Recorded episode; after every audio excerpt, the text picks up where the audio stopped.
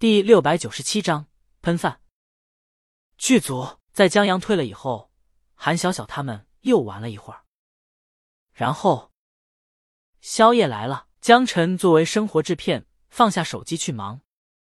周浩也放下手机，特意叮嘱江晨把全是素菜的那份给耿直，他要时刻提醒耿导艰苦朴素的优良传统，要不然。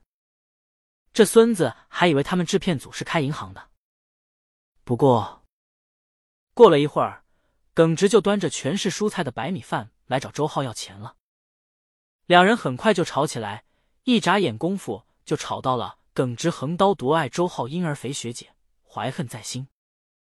学校广告大赛上，周浩得一等奖，耿直得二等奖，耿直拒绝领奖，小肚鸡肠了。俩人还边吃边吵。吵得都喷饭了。白静是刚进剧组的，她演一个陪酒小姐，就让男主逼着走心演“我爱你”，也是小弟口中我尼玛爱嫂子啊的嫂子。他拿到盒饭的时候，本来还在感慨江阳剧组名不虚传，片酬不是最高的，但盒饭绝对是他妈的最好的。然后他就看到导演和制片人吵起来了，他不由得担心，不会有事儿吧？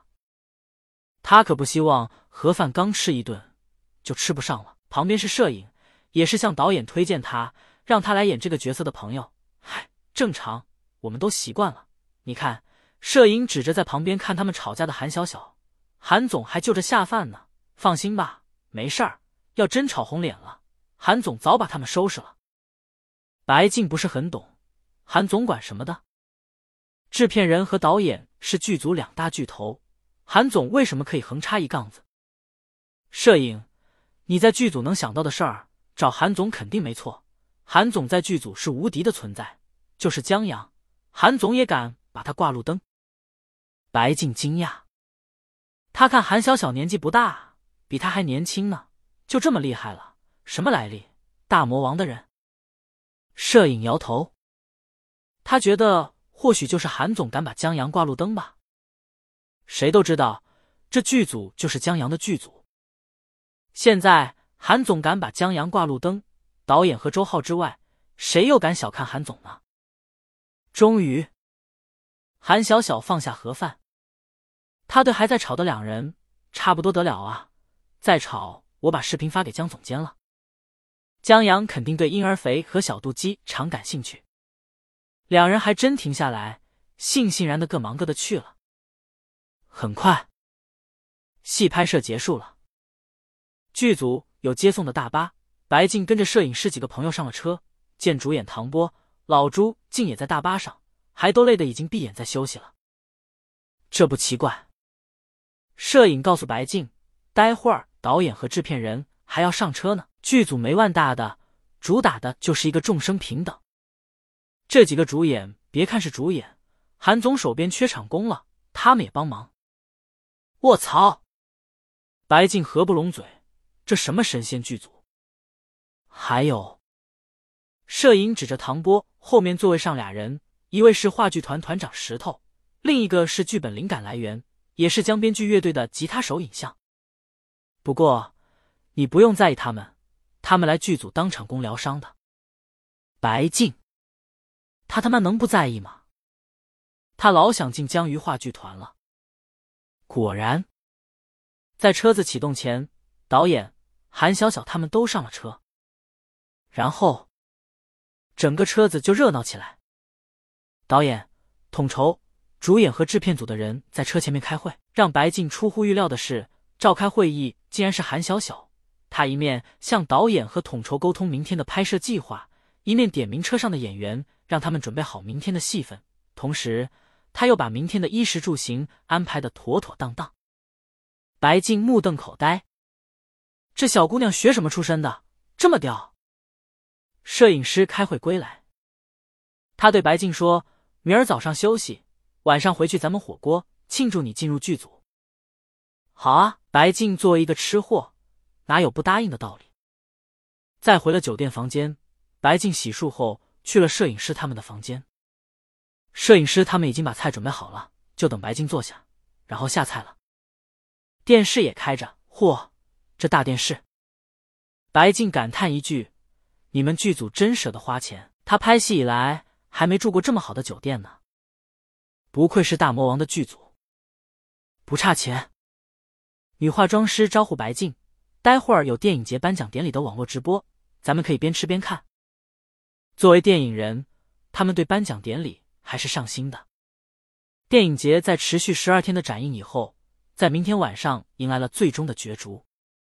白静也记起来，他坐下，你们说天堂会不会一举夺得金奖和最佳配乐这两项提名的大奖？在尝了剧组的盒饭以后，白静对剧组很有认同感。摄影倒上饮料，让他别想太多。金奖或许还有可能，毕竟华语电影。已经得过几次了，不算是遥不可及。最佳配乐就难了，至今为止，唯一得过三大国际电影节的华人音乐家还是德吉。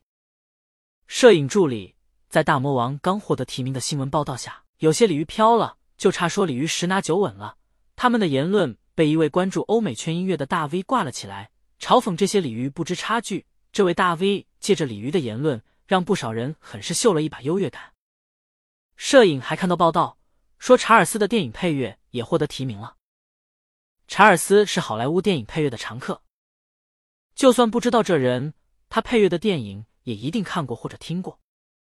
当然，国内的许多观众知道他，还是因为五十多岁的他在几年前同国内的一个一线女明星结婚了。虽然这女明星是老家的国籍，属于外国友人，但还是引起了很大轰动。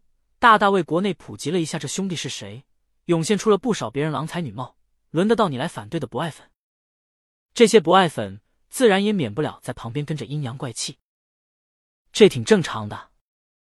许多人都有自己的圈子，当有人想进入的时候，总不免秀一下优越，也不怪他们秀优越。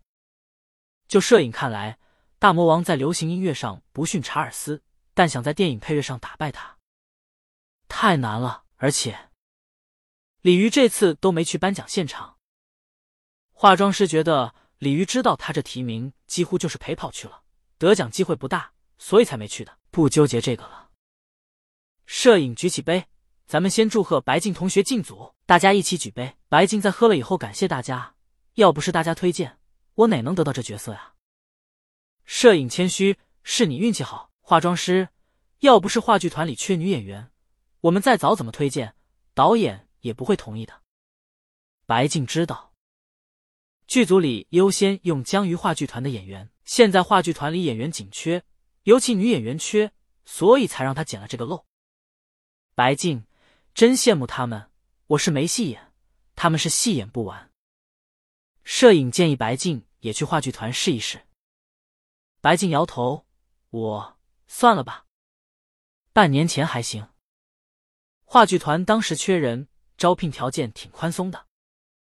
现在不行了，话剧团提高了招聘门槛，尤其对演员台词要求很高很高很高。白静认识一个勉强算老戏骨的演员，演技很好，但就因为台词差，没能进去话剧团。